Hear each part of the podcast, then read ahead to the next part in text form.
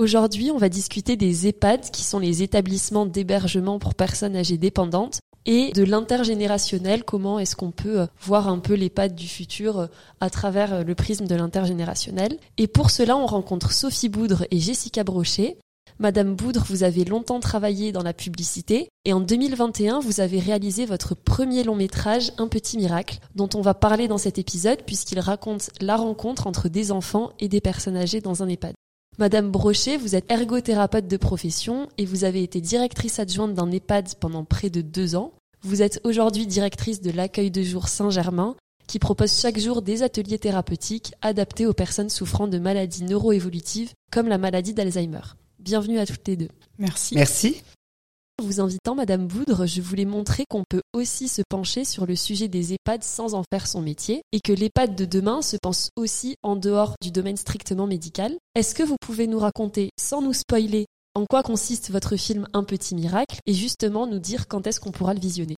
Euh, moi déjà, j'aime. Euh, je, suis metteur en scène, je suis réalisatrice, et j'ai une thématique qui me tient toujours assez à cœur, c'est la considération des gens oubliés. Et euh, donc la liste est longue. En l'occurrence, c'est vrai que dans les dans les EHPAD, on a quand même une petite tendance dans certains établissements de mettre les gens là-dedans et, et attendre euh, qu'ils passent de l'autre côté. Et un jour, j'ai vu un, un, documentaire qui se passe aux États-Unis sur une maison de retraite à Boston, je crois que c'était, ou je, je sais plus où c'était, où la directrice avait décidé en vue de l'état de ses patients qui étaient quand même très euh, oisifs et euh, remplis d'ennuis, qu'elle allait essayer d'intégrer une école maternelle pour voir même au niveau d'Alzheimer, parce qu'apparemment c'est prouvé médicalement que Alzheimer peut diminuer de moitié si on stimule euh, ces personnes âgées. Donc bref, donc moi j'ai vu ce sujet-là, j'ai trouvé ça. Je fais de la pub moi depuis très très longtemps et c'est souvent beaucoup beaucoup beaucoup d'enfants. J'ai beaucoup dirigé d'enfants et je me suis dit que cette alliance entre les personnes âgées et les enfants qui sont quelque part au même stade de leur vie, c'est-à-dire qu'ils ont ils sont toujours dépendants de quelqu'un, et d'arriver à en faire un lien positif pour qu'on puisse réinjecter de la vie, de l'envie et du plaisir. Ben voilà, j'ai trouvé que c'était une thématique assez jolie, donc on a, je me suis mise à écrire, et il y a plein de choses à raconter sur le sujet. Et du coup, on pourra le voir quand? Le film et où? Alors, euh, il va sortir au cinéma. C'est UGC qui va le distribuer. On va le voir début 2023. Je sais qu'il y a un film qui vient de sortir qui s'appelle Maison de retraite, qui a été très très bien accueilli. En tout cas, les gens ont envie d'aller voir des films avec des gens d'un certain âge. Et, et là, j'ai une petite couche en plus et des enfants en plus. Donc c'est un peu tout public, j'espère. Il va y avoir de l'action. Oh, bonjour. Il y a un nouvel atelier. Elle est affreuse ta maison. Mais arrête Là, je vois au moins 12 violations d'hygiène et de sécurité. Non, ne bois pas ça. Qu'est-ce que c'est que ça? C'est Anna et Rebecca qui ont gentiment accepté de mettre des fleurs. ah, attention, tu comptes? 3, 4. Toi, tu prends les légumes et moi la viande. Eh oh, tu vas pas m'arnaquer. On fait 50-50. Coucou Rose. T'as vu mes colliers Oh, ils sont jolis. C'est étanche. C'est fini. Tout ce qu'on a réussi, ça compte pas. On se calme. Vous êtes censé donner l'exemple. Faut les faire revenir, sinon on va crever un petit feu. Je croyais que vous vouliez qu'on vous laisse tranquille. J'ai changé d'avis. J'ai envie qu'on m'emmerde. Tu crois que c'est une bonne idée? Non. c'est une très mauvaise idée. Comme d'habitude, on va commencer par définir euh, les termes principaux qu'on va utiliser pendant l'épisode. Donc, Madame Brochet, en tant qu'ancienne directrice adjointe d'un EHPAD, est-ce que vous pouvez nous expliquer ce que c'est et la différence avec une maison de retraite? Alors oui, merci d'abord pour l'invitation. Donc les EHPAD, en fait, c'est l'abréviation pour dire établissement d'hébergement pour personnes âgées dépendantes. C'est pas très joli comme ça, on n'aime pas beaucoup dans le milieu, mais bon, c'est euh, le nom euh, des établissements. Et en fait, la différence avec une maison de retraite, ce sont en fait des établissements médicalisés. Donc avec euh, avec un médecin euh, coordonnateur, des équipes infirmières et des équipes soignantes qui sont vraiment dédiées. Et pourquoi vous avez dit que ça que ça vous plaît pas trop? Bah, c'est le terme dépendant. C'est euh, voilà, c'est euh, puis c'est pas très joli à l'oreille EHPAD. On a envie de dire euh, lieu de vie, parce qu'en fait c'est ça, c'est un lieu de vie. Et pour les EHPAD, est-ce qu'il y a des catégories différentes d'EHPAD où ça va être tous les mêmes? Est-ce que c'est public, c'est privé? Alors les EHPAD, il y en a effectivement de tout secteur, hein, public, privé, associatif, donc non lucratif, ou privé lucratif. Et Voilà. souvent, on a assez peur des EHPAD. C'est quelque chose qui, Oui. qui angoisse. À votre avis, pourquoi est-ce qu'on a peur des EHPAD? Moi, je connais pas très bien les EHPAD. J'ai vraiment euh, découvert quand j'ai fait des repérages et que je me suis renseignée sur le sujet, vu que j'écrivais là-dessus. Et ma grand-mère qui était quand, quand j'étais plus jeune. Et c'est vrai que souvent l'effet de groupe et de voir tous ces gens qui sont quand même dans une certaine décadence, dans une vieillesse qui fait pas toujours euh, plaisir à voir, peut vous glacifier un peu le sang parce que c'est vrai qu'on mélange. C'est pas une maison de seniors quoi, donc c'est vrai que voir tous ces gens qui sont qui deviennent un peu grabataires ou qui sont euh, physiquement euh, abîmés ou euh, ça, ça, fait peur. Donc c'est dès qu'on arrive dans un EHPAD, il y a un côté et puis et puis ça sent ça sent le médical. Comme quand tu rentres, arrives dans un hôpital, il y a un côté qui est qui est quand même très tétanisant parce que t'as quand même pas l'impression qu'il y a beaucoup de joie quand même dans ces endroits-là. Hein. Enfin, moi, j'ai jamais vu des EHPAD où, où ça pète de joie, où ça sent la vie. Il y a un petit côté quand même de déclin qui est même euh, qui fait peur, mais en même temps, il faut prendre le, il faut voir le, le bon côté des choses. C'est quand même des gens qui sont quand même pris en main. Quand les établissements sont à la hauteur, parce qu'il y en a qui sont quand même pas à la hauteur, et ça c'est quand même gravissime. Quand ils le sont, ils sont chouchoutés, ils sont nourris, ils sont lavés, ce qui ne peut ne pas être le cas quand ils sont seuls chez eux, même s'ils ont des mm. aides à domicile, et puis il faut un, un budget. Pour avoir quelqu'un à domicile, même si tu as des aides, mais c'est pas simple. Ça me réjouit pas si on me dit, ah bah tiens, on va passer une journée dans un EHPAD, c'est pas le truc où je me dis, waouh.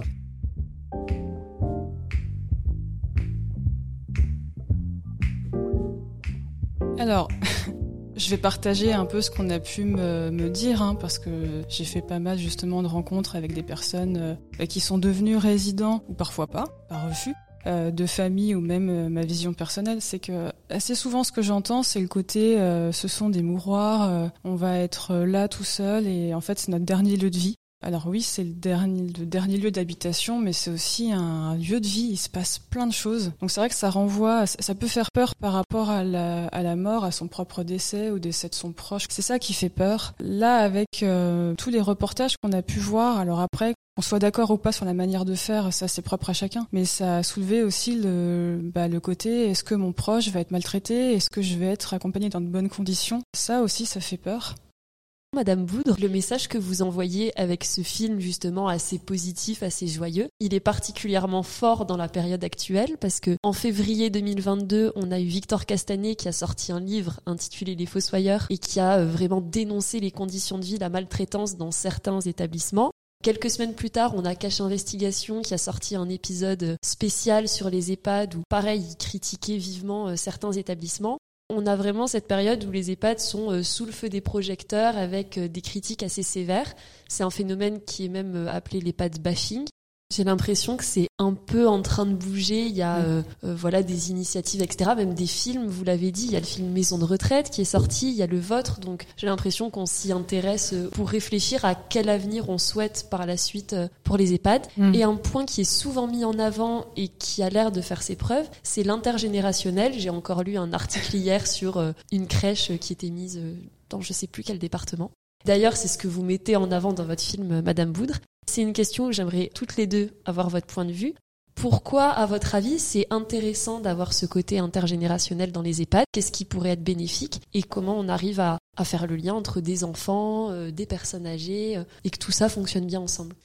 Je, crois que c'est vraiment prouvé que stimuler par exemple, quelqu'un qui est atteint d'Alzheimer, stimuler euh, le cerveau par le fait qu'une personne âgée s'occupe d'un enfant une à deux fois par semaine, diminue, je crois, de moitié euh, la, la, maladie, parce que c'est toujours la même chose. Hein. L'ennui, la solitude, euh, quelle que soit la maladie que tu as, bah, c'est généralement tu t'enfonces plus que tu ne te relèves. Et je crois que le lien, la transmission, le fait d'être stimulé, d'être rassuré, parce qu'un enfant, un grand-parent, ça te, ça rassure parce que je sais pas le, le fait qu'il y ait de l'expérience, le fait qu'il y ait une, une façon de d'aimer, de, savoir aimer, je crois. Ils arrivent à ils arrivent à aimer avec euh, peut-être avec des bras plus larges euh, et vice versa. Quand tu es une personne âgée, tu as une petite tendance à revenir à, à un état euh, très enfantin. Et le fait de jouer tout d'un coup à des jeux très très basiques, hein, euh, ça leur suffit à, à retrouver l'envie. Et en fait, l'envie, c'est la vie. Je confirme, euh, effectivement. Alors, j'ai euh, ma mère qui justement me disait, euh, quand elle entrait dans l'EHPAD et qu'elle disait bonjour aux personnes âgées pour quand elle quand elle rendait visite à mon grand-père, elle me disait mais j'avais pas beaucoup de retours, pas beaucoup de bonjour. Les, les personnes faisaient pas forcément très attention. Alors dès qu'il y avait une classe d'école maternelle ou de primaire qui entrait, tout de suite les yeux s'illuminaient, il y avait des bonjours de partout. Enfin c'est, c'est, ça fonctionne et ça fait du bien. Et effectivement, on, nous on a on a pu l'expérimenter hein, sur l'établissement où je travaillais. Enfin, on a vraiment à cœur d'essayer de favoriser l'intergénérationnel parce que ça fait du bien. Le premier truc que j'entends chez les personnes âgées, c'est oh je suis entouré que de vieux pour reprendre leurs termes. Hein. euh, et, et, le fait de, bah voilà, d'avoir des familles qui passent, euh, des enfants, des petits enfants, des arrière petits enfants, des écoles, etc.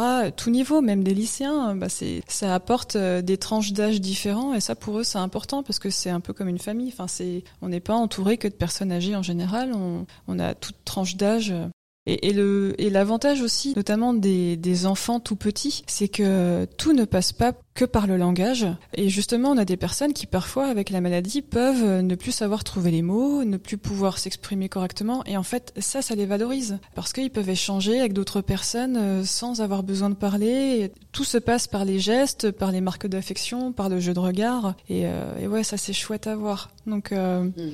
moi, j'ai des beaux souvenirs comme ça de, de voilà, de visites d'enfants de, crèche euh, où on voyait des visages s'illuminer vraiment. Et en général, ils ont tous été, euh, enfin, pour la plupart, la majorité ont été parents. Donc, euh, il y a des automatismes qui reprennent. Il y a, y a, y a l'instinct maternel ou paternel. C'est vrai que il y, y, a eu d'ailleurs un documentaire qui était très bien fait sur Canal sur justement une histoire intergénérationnelle d'une petite classe qui venait une fois par semaine dans les l'EHPAD et euh, ça a duré pendant six semaines. Et il y a des liens, mais extrêmement naturels. Ils ont pas dit tiens, bah toi ma petite euh, Sarah, tu vas aller avec Madeleine. Les choses se sont fait naturellement. Et c'est mais c'est bouleversant. De, dans le documentaire, c'est drôle. Il y en a un qui dit ah non mais moi j'aime pas les enfants. Hein. Moi, non moi j'aime pas les enfants. Et alors au bout de deux semaines, il est collé serré avec sa petite euh, Maya ou je sais plus comment elle s'appelle, à faire des câlinous et machin, mais tout ça est rempli de tendresse. Donc je pense que ouais. t'as beau te dire que t'as pas d'instinct, que t'as pas envie, mais oui, y a des quand, choses tu, qui quand, se quand, quand c'est enfoui, ça assez bien et Ouais. c'est Mm. c'est très bénéfique.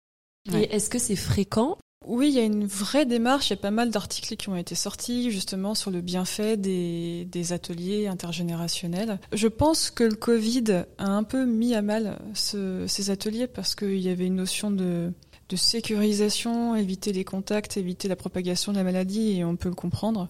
Là, euh, en 2022, on sent bien qu'il y a un nouvel élan qui revient, et ça, c'est chouette. Et je pense qu'il y a beaucoup de choses qui vont pouvoir reprendre. Il y a des structures hein, aujourd'hui qui sont montées avec avec euh, la, la, la, crèche à l'intérieur de l'EHPAD. Oui, bah d'ailleurs, il y a un EHPAD sur Paris où il y a une crèche comme ça, ouais, juste à suis côté. allée à côté de Paris. Je, je c'est, là où on avait été avec euh, où Jérôme nous avait. Ouais. Et t'as vraiment le, la crèche à l'intérieur de Ouais. c'est trop mignon quoi. Ouais, c'est rigolo, oui. Madame Boudre, est-ce que vous saviez vraiment comment ça fonctionnait un EHPAD au quotidien? Est-ce que vous aviez un petit peu une idée ou c'était l'inconnu? Et si c'était l'inconnu, comment vous avez fait pour vous familiariser avec euh, ce milieu? Alors c'était l'inconnu. Oui, mais ma grand-mère a fini dans un EHPAD, donc j'ai eu une petite idée de ce que c'était. Et puis après, en fait, j'ai été visiter euh, des EHPAD. J'ai rencontré des directeurs d'EHPAD d'un endroit qui est super, qui est à côté de Paris. Donc j'ai rencontré des directeurs d'EHPAD qui nous a ben, un peu expliqué comment ça fonctionnait. Moi, j'avais envie un peu des ane- d'anecdotes pour savoir un peu s'il y avait des espèces de running gags. Euh, Donc c'est souvent très lié au crac-crac parce qu'apparemment euh, les personnes d'un certain âge n'ont pas oublié d'avoir du désir et ils aiment bien s'envoyer un petit peu en l'air. Alors parfois c'est pas toujours euh, voulu. Il y, a, y, a, des choses un peu forcées, puis il y a des choses totalement euh, contrôlées et désirées. J'ai été dans pas mal d'EHPAD pour comprendre parce que il faut un peu savoir de quoi on parle. Même si le mien était un, un EHPAD un petit peu plus loufoque, justement je voulais pas rentrer dans quelque chose de trop médical et trop glauque. Je voulais quelque chose qui ressemblerait peut-être un tout petit peu un conte. Donc garder le côté quand même médical d'une structure pour pas faire n'importe quoi, sans être totalement dans les normes. Quand vous viendrez voir le film, c'est un endroit qui, en tout cas, qui vous glassifie pas le sang euh, par rapport aux, vrais EHPAD d'aujourd'hui, qui sont très et pour des problèmes de, normes, de santé, très cliniques. Là, c'est un endroit un tout petit peu plus folklorique. Donc, en tout cas, oui, oui, je me suis renseignée parce que même si j'ai pas, ça reste du cinéma et ça reste une fiction, et pas forcément envie de raconter 100% la vérité de ce qui se passe aujourd'hui, mais justement de laisser un peu l'espoir qu'on peut avoir peut-être des nouvelles euh, formules pour vivre mieux.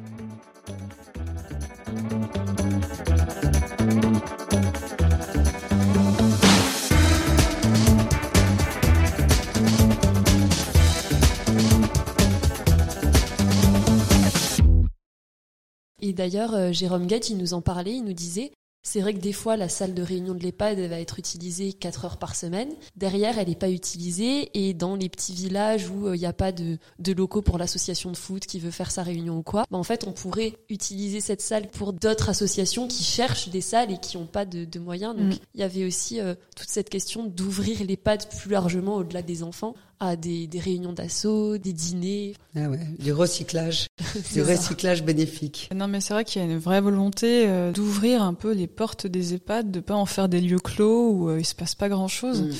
de faire justement venir du monde. Donc il y a eu des idées de café au sein de l'EHPAD, de de- d'événements à thème. euh, alors euh, bon voilà, faut faut que ça prenne, mais mais je sais qu'il y a pas mal, euh, ouais, il y a pas mal d'idées comme ça qui essayent de sortir pour. euh, voilà. Après, il y a la notion de sécurité aussi, Ouais, parce que c'est ce que j'allais, parfois, c'est ce que j'allais dire. Non, mais c'est très euh, compliqué. il faut les uns- aussi surveiller euh, voilà les risques de sortie à l'insu du service comme on les appelle dans le milieu et c'est pas toujours évident donc parfois ça arrive donc il faut quand même avoir un- une vigilance supplémentaire et c'est pas toujours si facile que ça à organiser pour pas faire ressentir à la personne d'être enfermée. Mais même au niveau des normes de sécurité, les enfants, c'est quand même rempli de, de virus, et c'est surtout à cet âge-là où, Oui. ils, où ils ont beaucoup de maladies, et qu'une personne âgée, c'est plus fébrile, c'est plus... Alors après ça on s'est peut-être personnellement enfin en tout cas ça a jamais été un sujet Ah ouais? Alors avant Covid, hein, parce que moi j'ai exercé au sein de d'EHPAD euh, de 2017 à 2019, mais on se posait pas la question. Je pense qu'aujourd'hui on se la pose un peu plus effectivement. Et bon, je suppose que c'est pas tout rose non plus. Doit y avoir des obstacles même au niveau du temps, vous, parce que c'est le personnel qui doit mettre ça en place ou doit y avoir des limites à ça? Oh bah après euh, on arrive toujours à trouver le temps, bizarrement. Non, en vrai c'est de l'organisation. Alors c'est sûr que le matin c'est pas toujours évident, il y a d'autres priorités, mais l'après-midi euh, il y a des projets comme ça qui se forment.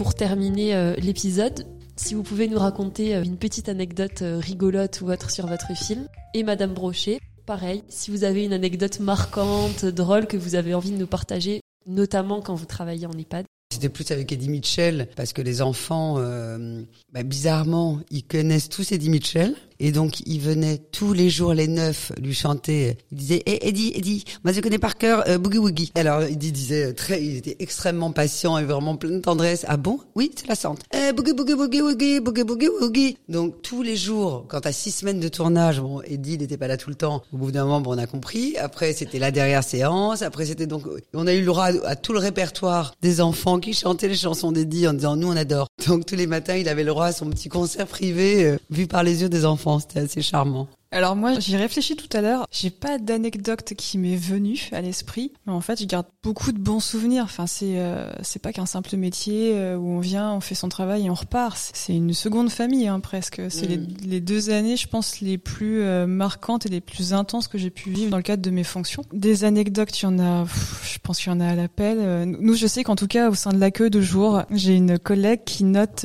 toutes les petites phrases un peu marquantes dans un carnet et on se les relit de temps en temps. Genre la dernière euh, que j'ai eue, c'est euh, oui bonjour madame, euh, j'ai le Codévi, euh, je ne peux pas venir pour parler du Covid. Euh, non mais c'est que des, alors, ça parce que c'est la plus récente et je trouvais ça rigolo. Donc euh, mais euh, mais non il se passe euh, pff, il se passe tellement de choses et en fait euh, je crois que j'ai fait exploser mon compteur d'heures parce que certes il y a effectivement beaucoup de tâches à faire, on est présent mais il y a aussi beaucoup de tâches administratives etc. de mise en place de procédures, enfin faire en sorte que tout se passe bien. Euh, mais on arrive toujours à prendre un petit peu de temps pour pour aller voir les gens. Et j'avais une dame qui euh, qui aimait bien euh, venir euh, toujours trouver un prétexte pour venir me voir et pour euh, pouvoir discuter. Donc donc mon bureau, c'était un peu le bureau des plaintes entre guillemets, mais du coup c'était oui, je cherche à, à, à voir Madame Crochet. Alors je m'appelle Madame Brochet, hein, pas Madame Crochet. Et à chaque fois, tous les jours, et il y avait toujours quelque chose de différent, mais tous les jours il y avait quelque chose. Et en fait, c'est ce qu'on appelle nous un peu des bénéfices secondaires, mais ça lui permettait de venir discuter, de parler, d'avoir une relation un peu différente. Et puis, euh, et puis voilà. En tout cas, j'ai été rebaptisée Madame Crochet. C'est le côté capitaine. Oui, je crois. C'est ça. capitaine Voilà, Crochet. c'est- Capitaine voilà, Crochet. Bon, j'espère que je fais moins peur quand même. Merci beaucoup. Merci à vous.